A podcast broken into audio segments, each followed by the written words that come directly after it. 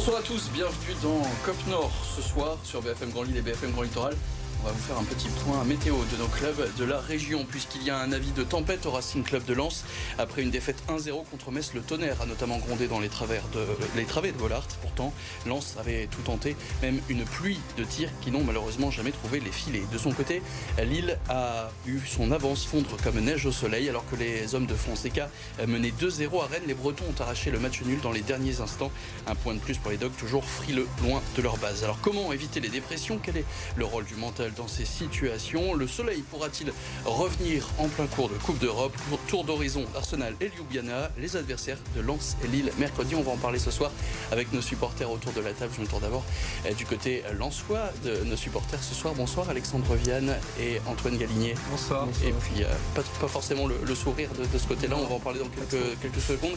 Pas forcément de sourire non plus hein, du côté euh, d'Adrien Dez. Bonsoir. Bonsoir. Notre supporter lillois du soir. Et si vous voulez rejoindre cette, cette fine équipe ou alors participer en direct à l'émission. Ça se passe avec le hashtag Nord sur les réseaux sociaux.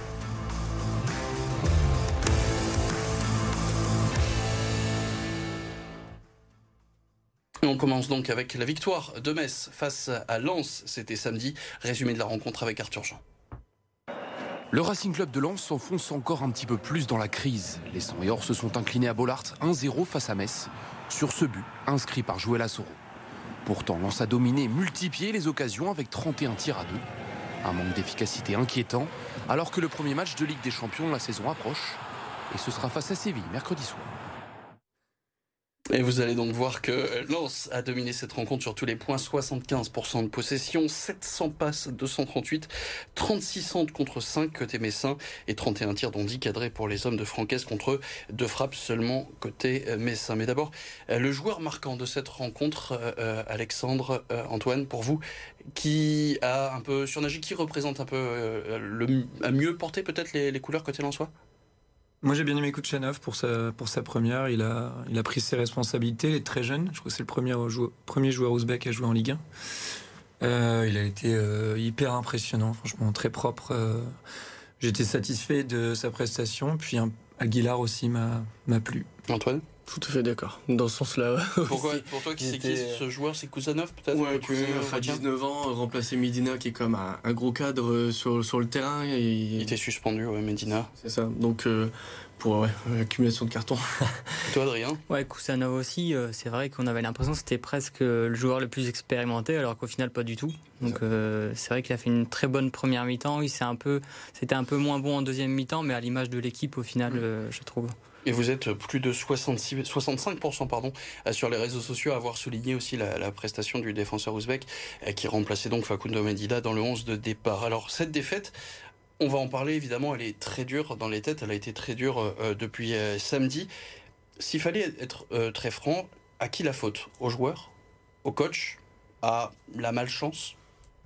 C'est un gros manque de, réussite et un peu de malchance, mais on peut pas toujours mettre euh, sous le coup de la, malchance. À un moment, il faut aussi euh, voir euh, d'où vient le problème. C'est vrai que. Et vient d'où le problème alors? Faire 30 tirs, en avoir 10 cadrés et avoir vraiment réellement, on va dire, deux grosses occasions. Parce que le reste, c'est pas, c'est pas fou.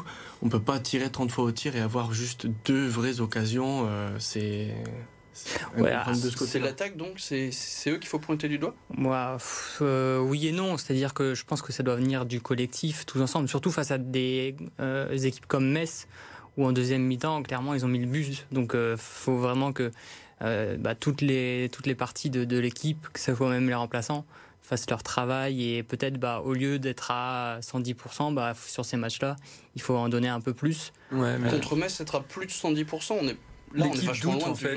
L'équipe doute. Euh, Lens a fait un début de match qui était hyper intéressant. Euh, on a retrouvé ce qu'on avait déjà vu l'année dernière, euh, comme la première mi-temps à Brest. En fait, on met en place notre jeu, mais la différence avec l'an dernier, c'est que dès qu'il y a un grain de sable, la machine elle s'en complètement. T'as l'impression que les joueurs ils sont perdus. Ça manque. C'est pour ça que Kouchanov a peut-être surnagé par rapport aux autres, parce que lui il est insouciant. Il est, n'était pas là l'année dernière. Et je pense qu'il ça manque de ça manque de fraîcheur, mais surtout mental selon moi. Après, est-ce que ça manque de voix aussi sur le terrain? Parce qu'au final, Samba est le capitaine. Enfin, après, moi, je suis pas un grand fan des capitaines en tant que gardien. Vu, moi, qui était sur, ben, je me permets de, réagir. Je l'ai vu. J'étais en marek en latéral. Samba, tu le voyais très souvent monter pour pour essayer d'arranger les joueurs, mais c'est vrai que Fofana, lui, il était en plein cœur du jeu. Mais est-ce que c'est la seule explication Francaise le dit lui-même. Il dit à la mi-temps, j'étais persuadé qu'on allait retourner le match. Et la deuxième mi-temps, alors ouais, on a fait des attaques placées et tout, mais il s'est pas passé grand chose.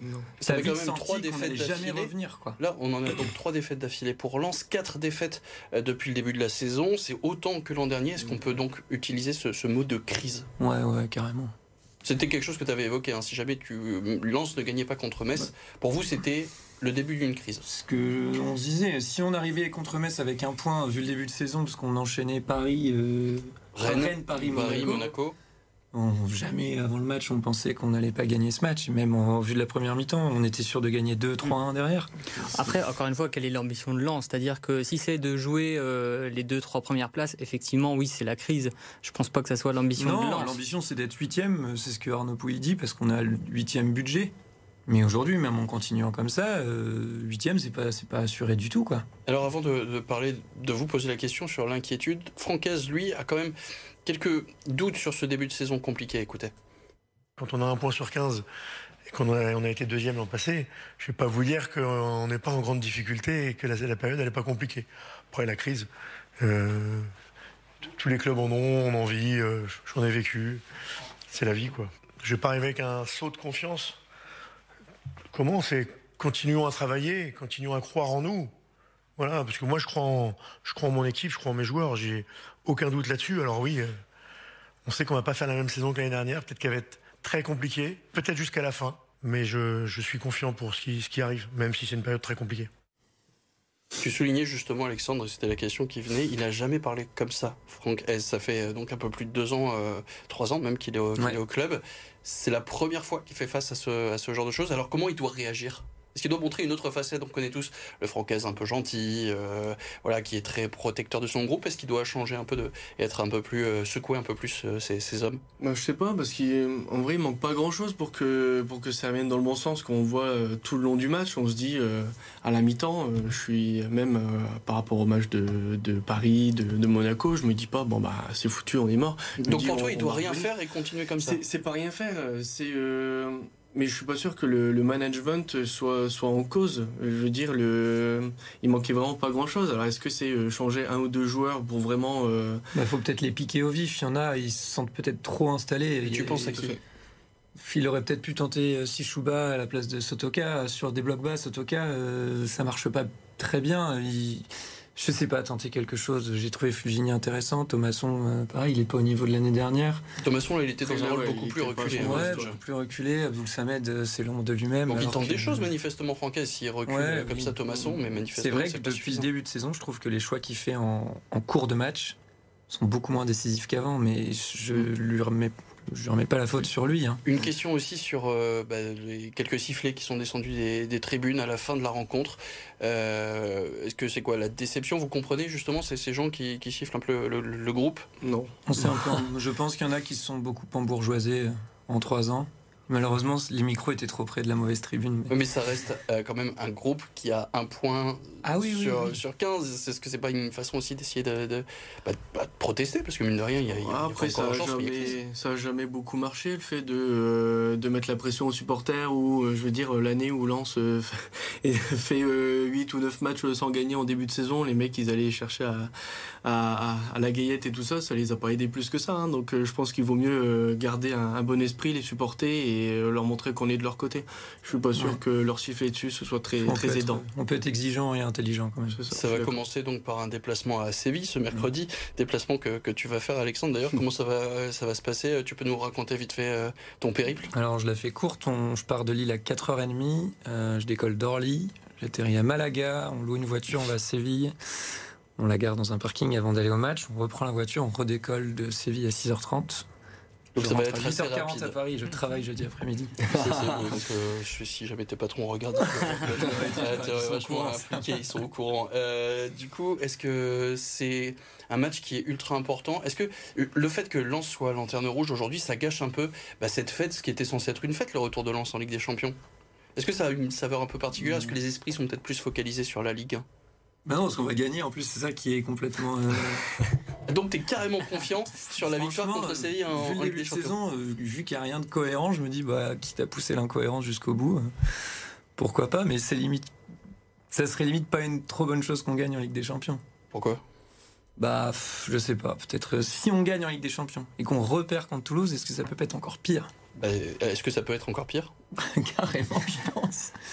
on n'y va pas avec beaucoup de pression. On se dit, c'est avec des champions, ça fait longtemps qu'on l'a pas joué, on nous attend pas spécialement. La Ligue 1, ça se passe pas bien, ça peut que nous servir de tremplin. Ouais. En tout cas, il y en a qui sont ravis de retrouver cette Ligue des de, du moins de découvrir cette Ligue des Champions, puisque le groupe Lançois n'est pas forcément expérimenté. C'est Florian Sotoka, il répondait aux questions de Jean Bonnel.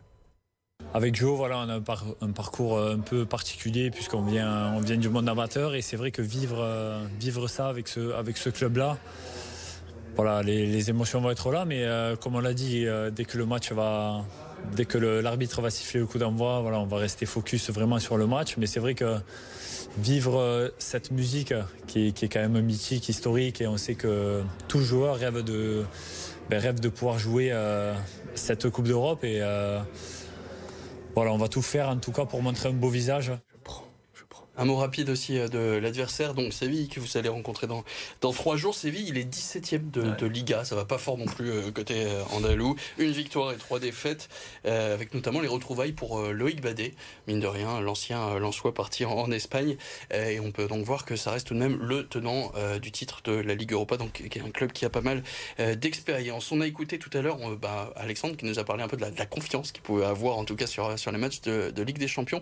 La confiance qu'il faut retrouver pour Franck Sur cette deuxième période notamment, je pense que c'est plus voilà, le, doute qui s'immisce parce qu'on n'arrive pas d'abord à prendre le résultat et ensuite on n'arrive pas à égaliser.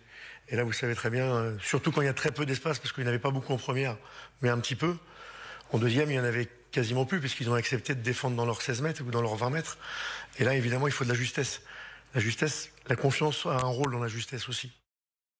C'est quoi donc un but, ça pourrait tout débloquer? La confiance, ça reviendra d'abord par là?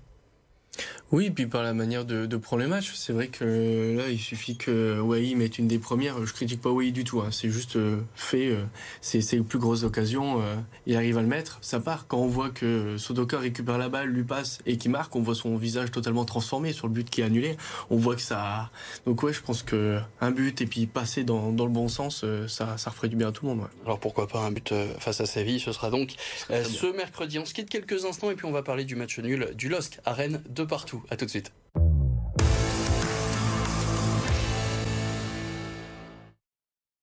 On est de retour dans Cop Nord et c'est maintenant l'heure de parler euh, du euh, match du LOSC qui a fait match nul de partout à Rennes ce week-end. Résumé de la rencontre d'abord avec Lucas Labarre.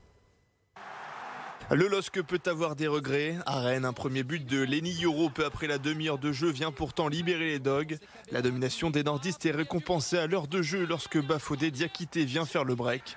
Rennes vient réduire le score à un quart d'heure de la fin avant d'égaliser par l'intermédiaire d'Ibrahim Salah. Score final, deux buts partout. Toujours pas de victoire à l'extérieur cette saison pour le LOSC. Toujours pas de victoire donc à l'extérieur pour les, pour les Lillois. Lucas l'a dit, des Lillois qui ont eu le ballon près de 53% du temps. C'est le plus petit total cette saison. Ils font près d'une centaine de passes de plus que leurs adversaires. Et surprise, ils ont centré que deux fois pendant la rencontre. C'est bien peu par rapport à d'habitude. À noter aussi 10 tirs dont 6 cadrés pour les hommes de Polo Fonseca. Le joueur marquant de cette euh, rencontre pour toi, Rien. Chevalier malheureusement. Chevalier malheureusement. Pourquoi? Qu'est-ce que...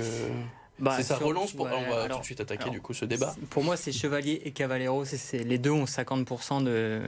Bah, enfin, c'est à cause d'eux qu'on prend, qu'on prend ce but-là. Mais surtout, c'est pas la première fois qu'on a que, que, Chevalier se loupe sur un dégagement ou sur une relance. Euh, à un moment donné, il faudra qu'il apprenne aussi à, sur ce genre de ballon.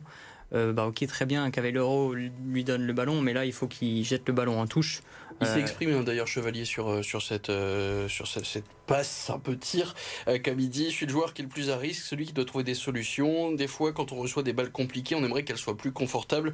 Oui je ne m'attends pas à recevoir une frappe. Après attention je dis pas que c'est la faute de Cavaliero ou quoi. Je dis juste que j'ai la place du mort. Si on m'envoie des frappes je fais ce que je peux. Bon alors on re-regarde les images dans, dans, quelques instants. Mais ce qu'il faut analyser donc cette espèce d'extérieur du pied qui fait euh, au long de ligne. Euh, pour toi, le geste, c'est aussi celui de Chevalier qui en tort? Oui, c'est les deux. Pour moi, c'est vraiment 50%. Parce que là, il sait, euh, lui-même, il le sait, il le, enfin, que le ballon est mauvais. et là, dans ce genre de situation, surtout que le pressing rennais est très haut à ce moment-là, on est à la 70e minute à peu près, on mène 2-0. bah, il faut pas qu'il prenne de risques. Hein. Un contrôle et il frappe en, touche, on lui en voudra pas. Donc, Je t'ai vu réagir, Antoine. Bah, Pour moi, c'est surtout la faute de Chevalier. Il veut dire, ok, la passe n'est pas top, mais elle n'est pas dans le but, elle est pas. Voilà il va, il va taper le ballon avec un extérieur. C'est-à-dire, enfin, c'est quand même pas un geste euh, anodin. C'est quelque chose de, volontaire et, de, et, de, travailler. Il n'est pas dans l'urgence. Tu es dans l'urgence, tu fais un gros pointu ou c'était beaucoup plus facile de faire autre chose. C'est très compliqué dans cette position-là d'aller chercher avec l'extérieur. Et d'ailleurs, Adrien, un joueur, qui n'est même pas forcément le capitaine, qui dénonce publiquement un de ses coéquipiers, ça t'a fait quoi? Ouais, ça c'est. Euh, alors, il est plutôt bon en communication, Chevalier, mais là-dessus, c'est peut-être un, petit faux pas. Euh, bon, je pense qu'il n'y aura pas grand-chose derrière. Hein. Tout, tout, tout, se passe bien. il aurait dû la mettre en touche et lui dire pendant le match, euh, me fais plus des passes comme ça, quoi. Ouais, mais surtout, tu le dis pas devant les bah, médias. c'est ça, c'est à la fin du match. Pas vraiment, il son devoir. Il dit, je lui remets pas la faute, mais il lui remet clairement la faute. je reste avec toi, Alexandre. Du coup, pour toi, le joueur marquant euh, Lenny Yoro. Lenny Yoro. J'étais sur Cabella, j'ai pas aimé son match. Et Cabella aussi. Lenny Yoro, euh, qui a été euh, là aussi plébiscité par plus de 66% de nos votants sur, sur les réseaux sociaux. Lenny Yoro, donc premier buteur. Là aussi, on parle d'un jeune qui a 17 ans, qui est aussi le. C'est lui qui reçoit le, deuxième coup franc avant que ce soit Diakité qui, qui, qui, marque ce deuxième but, qui n'est malheureusement pas synonyme de, de victoire. Alors, si on regarde un peu, Lille, on a une première titularisation quand même pour On l'a pas euh, souligné, euh, le, retour de, Big Sam. Euh, est-ce que tu as pensé quoi de son match? Correct. je pense qu'il encore dans ses déplacements, je l'ai trouvé encore un peu lent, mais même lui l'a dit, il aura besoin de plusieurs matchs pour retrouver sa vraie forme et puis surtout la confiance envers son corps. Donc plutôt confiant et confiance sur la suite. Surtout, on avait besoin de cette expérience en défense. Euh, même si au final on prend quand même deux buts sur ce match, enfin ça reste quand même Rennes. Donc oui, on prend un point sur ce match.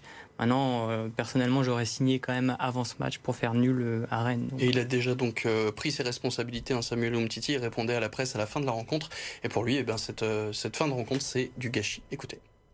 On ne doit pas prendre ces deux buts-là qu'on donne à cette équipe de Rennes. et, voilà, on repart avec un point c'est mieux que rien, mais il faut qu'on travaille pour, euh, pour mieux gérer ces situations-là, parce que ça va arriver, je pense, en tout cas sur les prochains matchs, il faut qu'on arrive à garder le, score du mieux possible. Ouais, ouais, sinon on leur a donné euh, ce premier but surtout. Euh, et comme la plupart des buts qu'on a pris depuis ce début de saison, c'est nous. On donne à l'équipe adverse. Et je pense que ça, c'est des erreurs à répétition et une fois, deux fois. Mais il faut que vraiment sur les prochains matchs, ça se reproduise plus du tout. Euh, deux, trois chiffres euh, juste après euh, cette rencontre. Déjà, quatre buts sur 7 cette saison sont marqués sur coup de pied arrêté. Est-ce que toi, Adrien, tu retiens le fait que justement bah, il semble avoir travaillé quelque chose qui ne fonctionnait pas terriblement l'année dernière, ou c'est plus bah, l'inquiétude de pas forcément réussir à marquer dans le jeu que tu retiens? Euh, alors, bah, dans le jeu, oui, mais après, c'est pas nouveau. Euh, malheureusement, euh, avec, avec Jonathan David, c'est vrai que c'est un profil qui a beaucoup marqué sur penalty la saison dernière et marqué très peu dans le jeu. effectivement, sur coup de pied arrêté, on s'est largement amélioré. Euh, pourtant, je l'explique pas trop, donc euh, peut-être si j'imagine c'est le travail. Pour le coup, je, suis pas là aux entraînements. Oh, bah, on voit les combinaisons. Là, manifestement, ça a été travaillé hein, cette combinaison qu'on avait déjà vue il y a quelques années. Oui, ça a été travaillé, mais même Fonseca l'a dit que c'était vraiment les joueurs qui l'avaient travaillé entre eux et que Fonseca n'avait même rien dit là-dessus. Donc euh, tant mieux. Et puis un autre chiffre, donc la dernière victoire de Lille à l'extérieur, c'était en mars, c'était à Toulouse. Mars, donc ça remonte quand même à quelques mois. Depuis, il y a eu 6 nuls et 4 défaites s'il fallait intégrer tous les matchs. Euh, prépa incluse. Un mot aussi du coaching. On va parler donc de la Coupe d'Europe qui arrive mercredi. Les premiers changements de Paulo Fonseca, c'est à la 80e minute alors que euh, bon, il y a déjà quelques difficultés qui étaient apparues, notamment côté gauche. Est-ce que pour toi, ce coaching, il n'est pas là aussi en cause dans, ce match nul Si, est tardif, mais euh, Fonseca aussi, on l'a vu l'année dernière, il fait ses changements très tard, souvent au-delà de la 70e minute de jeu. C'est aussi ce qu'on lui reproche dans certains matchs et ce qui a causé, je pense, certains résultats euh, euh, sur lesquels on a perdu ou fait des nuls alors qu'on aurait dû gagner. là, c'est encore le, coup. J'espère que ça va porter ses, fruits pour la, la Coupe d'Europe. ça, on aura la réponse. Maintenant, c'est vrai qu'on aimerait bien, surtout avec cinq changements, on a un banc, euh, certes, on a, beaucoup de jeunes mais on, et, beaucoup de blessés aussi, mais on a quand même un banc qui est développé et euh, peut-être euh, avoir un ou deux remplaçants un peu plus tôt dans le match pour apporter aussi autre chose. Le banc, ça peut jouer, Alexandre, Antoine? Ça peut être une des causes, là, du coaching un peu particulier de, Fonseca Là, en plus, il a pas de chance parce qu'il sort, euh, il sort Cabella euh, et par Gudmundsson et le deuxième but arrive de ce côté-là par un manque d'agressivité. Enfin, il arrive, donc euh, il a, pas le temps de se mettre en place et ça arrive de son côté. Donc il a, a pas de chance là-dessus. C'est compliqué parce que le scénario, il est, il est compliqué parce qu'il se dit si je sors celui qui est fautif, sa confiance elle est brisée jusqu'à la fin de la saison. Avec Miramon, il n'avait pas fait euh, d'autres formes de procès à la 36e minute. Miramon, en tort à Lorient, avait retrouvé très rapidement le, but. Donc, euh, ouais, c'est vrai que le, on a parfois un peu du mal à analyser le, coaching de Paulo Fonseca. Juste avant, euh, je propose qu'on regarde un petit peu. On a parlé donc tout à l'heure de, de, Séville. Si on peut jeter un coup d'œil aussi sur Ljubljana, l'adversaire ce mercredi de, du LOSC. On vous rappelle, donc le match est diffusé en direct, en intégralité, en clair sur BFM Grand Lille et BFM Grand Littoral. Donc, ils sont deuxièmes du championnat slovène, 5 victoires, 2 défaites. Ils sont champion en titre de euh, Slovénie. Donc c'est un, là on parlait de confiance tout à l'heure euh, côté Lensois, là il semble avoir euh, fait le plein de confiance du côté des Slovènes. Et puis un mot aussi de Paulo Fonseca qui semble avoir de l'ambition, c'est ce qu'il a confié au quotidien portugais Ojogo. On ne peut pas mentir, l'Europa Conference League, c'est pas une Ligue des Champions loin de là, mais c'est une compétition attractive pour ce type de club. Il y a d'autres équipes très fortes et nous avons des ambitions. Voilà donc pour ce qu'a déclaré Paulo Fonseca. On jette un coup d'œil au classement pour la première fois depuis mai 2015. Lance et lanterne rouge de Ligue 1. Les 100 qui ne comptent qu'une seule unité au compteur après 5 journées. De leur côté, les, Lillois sont 6 avec 8 points. Et au programme, donc, euh, le week-end prochain, Lens recevra Toulouse à 15h. Lille accueillera Reims, mais ce sera mardi à 21h. Coupe du monde de rugby oblige.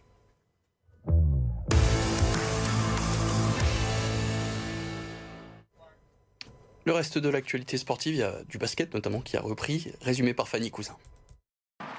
En Ligue 2, deuxième match nul de suite pour Dunkerque et l'USLD peut remercier son gardien Arnaud Balijon, auteur de plusieurs parades décisives. Réduit à 10 pendant plus d'une demi-heure de jeu après l'expulsion du défenseur Billy Koumetio, les Maritimes ont tenu pour conserver le point du nul. Au classement, Dunkerque devient relégable pour la première fois de la saison et espère retrouver le chemin de la victoire face à Rodez le week-end prochain. Valenciennes, de son côté, a concédé sa troisième défaite de la saison. Face à Bordeaux, le VAFC craque peu avant la mi-temps. Albert Ellis se joue de la défense nordiste avant de servir son partenaire. Au retour des vestiaires, les Valenciennois parviennent à égaliser grâce à une frappe bien placée de David Cruz. Malheureusement pour VA, un but du Romain Pitou permet aux Girondins de repasser devant en fin de match. Valenciennes ira à Amiens la semaine prochaine. Rentrée compliquée pour la section féminine du LOSC, opposée au Paris FC pour leur retour en D1. Les Lilloises ont eu du mal à exister, incapables de se créer la moindre occasion, avec un seul tir cadré du match. En face, les Parisiennes ont déroulé grâce à des réalisations de Matteo Ribadera et un doublé de Gaëtan Tiné. Défaite logique 4-0 des nordistes qui voudront à tout prix rebondir dans deux semaines à Dijon. Et puis c'était la reprise du basket, première journée de Betclic Elite et le BCM y a cru jusqu'au bout mais a fini par céder face à Blois. Avec un seul joueur au-dessus des 10 points, Graveline a manqué de réussite et s'est fait surprendre par une équipe emmenée par son ailier fort Robert Houdard, auteur de 20 points. Score final 80-73. Le Portel de son côté avec une rentrée cauchemar, dominée de la tête et des épaules par une équipe de Bourg très talentueuse. Le SSM n'a résisté que 5 minutes avant de sombrer. Seule satisfaction les 18 points et 5 rebonds de Bastien Vautier, mais insuffisant pour renverser la dynamique le SSM s'incline finalement 66-99. Prochain rendez-vous dimanche à Nanterre. Et puis en handball, pour sa première à domicile, l'USDK a offert une belle victoire à ses supporters. Menés de 5 buts dans le Money Time, les Maritimes sont parvenus à décrocher la victoire à la dernière seconde grâce à un but de leur capitaine Tom Pelayo. Succès 33-32 des nordistes qui tenteront de confirmer leur bon début de saison samedi à Nîmes. Merci messieurs, Alexandre, Antoine, Adrien, merci à Théodore Anjon à la réalisation de cette émission, merci à la rédaction de RMC Sport qui nous aide chaque semaine. On se retrouve donc lundi prochain pour Nouveau Cop Nord et mercredi donc, ce mercredi pour la diffusion de LOSC Ljubljana. À mercredi, salut.